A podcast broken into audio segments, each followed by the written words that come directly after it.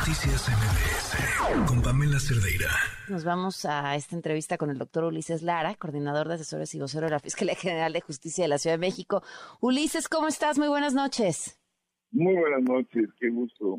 Igualmente, gracias por acompañarnos. Ayer, nada más para poner eh, en antecedentes al público, el día de ayer platicábamos sobre este comunicado en el cual se deslindan de un documento que hablaba acerca de una mm, serie de eh, pues conclusiones a las que la fiscalía habría llegado después de la denuncia que interpuso la ministra Yasmín Esquivel y como el día de ayer la fiscalía dijo ese comunicado que circula por ahí no es nuestro.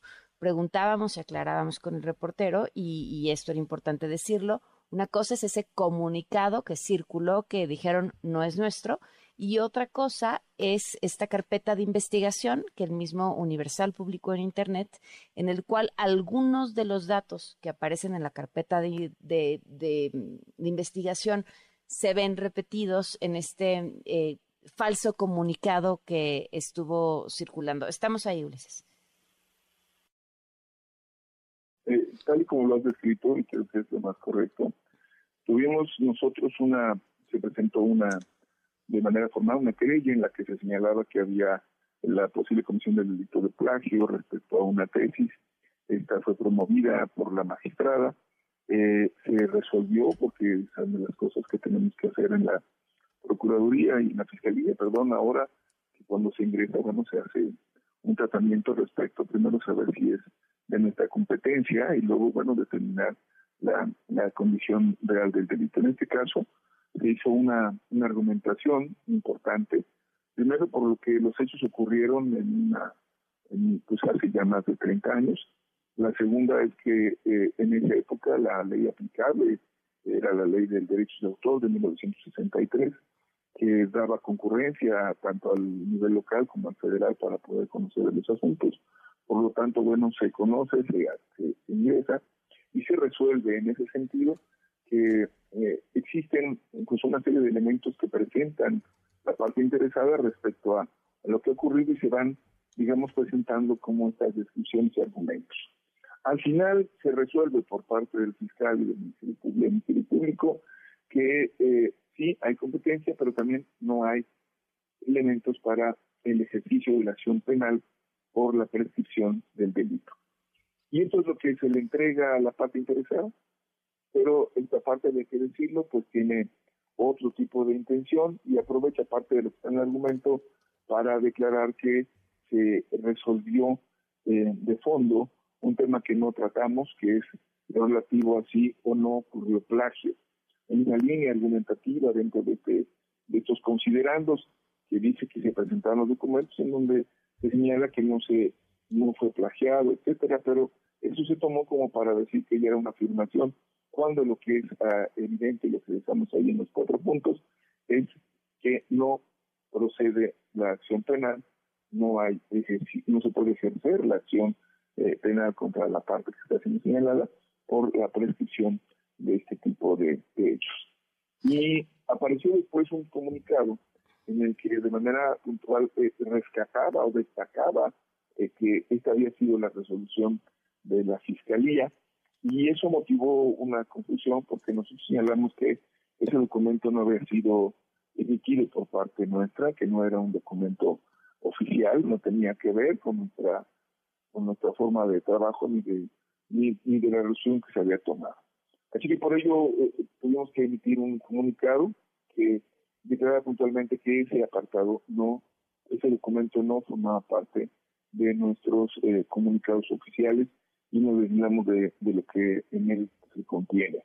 Quisiera finalmente decir que eh, para nosotros ha sido muy importante dejar en claro que lo que hemos estado eh, promoviendo en todo momento es el instinto apego a derecho, lo que se puede realizar y lo que está en nuestra competencia. Y por ello, en su momento, a quien se le entrega el documento es a la persona que hizo la solicitud de que se hiciera la, se la carpeta y son ellos quienes hacen la difusión del documento. No hubo tampoco de parte nuestra una difusión de ni la carpeta ni de forma parcial y total, porque pues no nos corresponde, no está dentro de nuestra, de nuestra intención ni siquiera eh, debería, en términos estrictos, nosotros no podríamos revelar lo que está en el contenido de la carpeta, porque no es una, ni está dentro de los ocupantes, estaríamos incurriendo en, un, una, en una situación, eh, un equívoco dentro del proceso. Claro. Así que, pues, esta es la realidad y, y agradecer desde luego la posibilidad de declararla. Eh, a ver, varias preguntas, Ulises. ¿Entrevistaron ustedes en algún momento a Edgar Ulises Báez?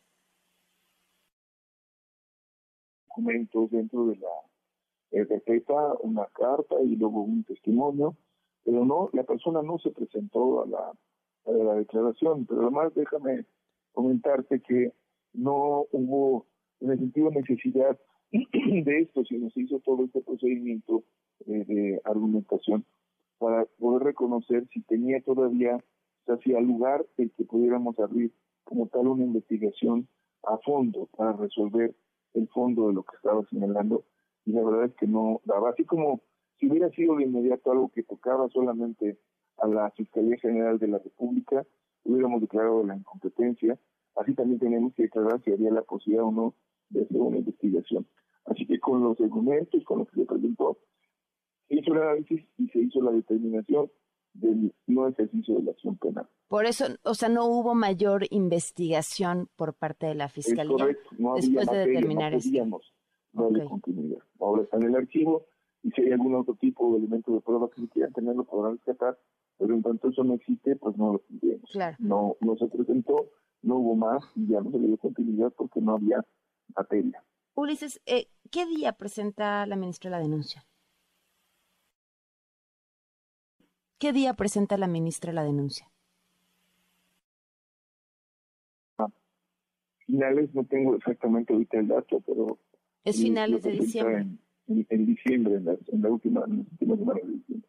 ¿Ese es el tiempo habitual que tardan en resolver eh, una carpeta de investigación si da o no, eh, o sea, si va o no a abrirse o si va o no a hacerse la investigación? Bueno, sí, sí, me permitieras, no hay existe un plazo para, para la resolución. Este es un trabajo que le corresponde básicamente a nuestros ministerios públicos y al, fiscal, que es el que se encarga de buena parte de este trabajo. Nuestros eh, compañeros atendieron y pudieron resolver dentro de un periodo, digamos, más o menos cercano, porque había elementos y tiempo para hacerlo. Pero si me dijeras es de, naturaleza normal que se resuelva en cinco días, en diez días, en cinco meses, no, porque cada caso pues es y tiene su propia historia, su dinámica y su procedimiento. En este caso había una serie de puntos que eran muy concretos, muy puntuales y por eso hubo esta resolución, diríamos, en un plazo sin, sin mayor tiempo de cinco o. Claro, a ver, y es que entendiendo eh, esta, esta parte de la historia o esta versión por parte de la Fiscalía que es eh, nosotros no dimos este documento, nosotros esto fue lo único que determinamos. Eh, se hizo uso de la carpeta de investigación que nosotros no filtramos con la intención de confundir y hacer parecer que nosotros habíamos determinado que, la, que, que no había plagio, que ella no había plagiado, sino había sido víctima de plagio. Pues llaman la atención uno el tiempo en el que en, el que la fiscalía dice este no hay no hay más a dónde ir no no hay que aquí ya no vamos a meternos este pero también llama la atención que se hayan tardado em, tanto tiempo en salir a decirlo. Es decir, esto, esto fue lo que dijo la ministra.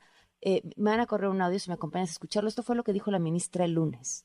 Hoy, con plena tranquilidad y no solo con dichos, sino con base en la resolución de una autoridad, se ratifica que la tesis profesional que presenté para obtener mi grado de licenciatura es de mi autoría y el tema lo concebí mientras estudiaba y era trabajadora de confianza en el servicio público. Esto es falso, ustedes no determinaron eso. Lo declaran, no, no es, no es lo que ocurrió y por eso hemos tenido nosotros que estar ahora haciendo estas aclaraciones.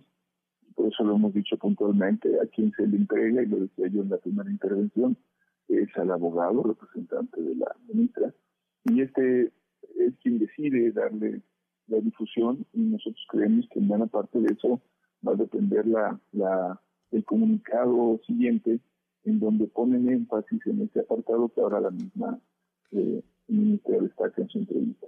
¿Por qué salir a aclararlo hasta ayer? Era parte de otra cosa, pero lo que le puedo decir es que Nosotros lo que hicimos fue dar el, el, documento. El lunes, había ya esta publicación en la en, el domingo, lunes estaban haciendo la publicación en uno de los periódicos de circulación nacional, luego se siguió y fue hasta el martes que nosotros decidimos hacer la, la comunicación en el sentido de no reconocer ese boletín, esa, ese dato pertenecía a nosotros. Y le podría decir que, bueno, para muchos señalan, debíamos haberlo aclarado desde el principio, digamos, nosotros no estamos en el, en el debate, el, documento se le entregó a alguien para un fin concreto que convenía sus intereses, eso lo habían promovido, y de que se le dé el documento, se le hace la copia y se le entrega.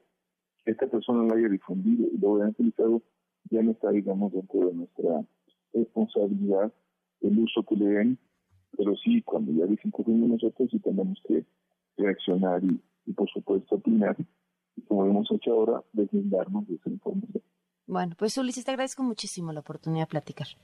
Al contrario, muchísimas gracias por la oportunidad de platicar con ustedes. Muy buenas noches. Buenas noches, el doctor Ulises Lara, coordinador de asesores vocero de la Fiscalía General de Justicia de la Ciudad de México. Noticias MBS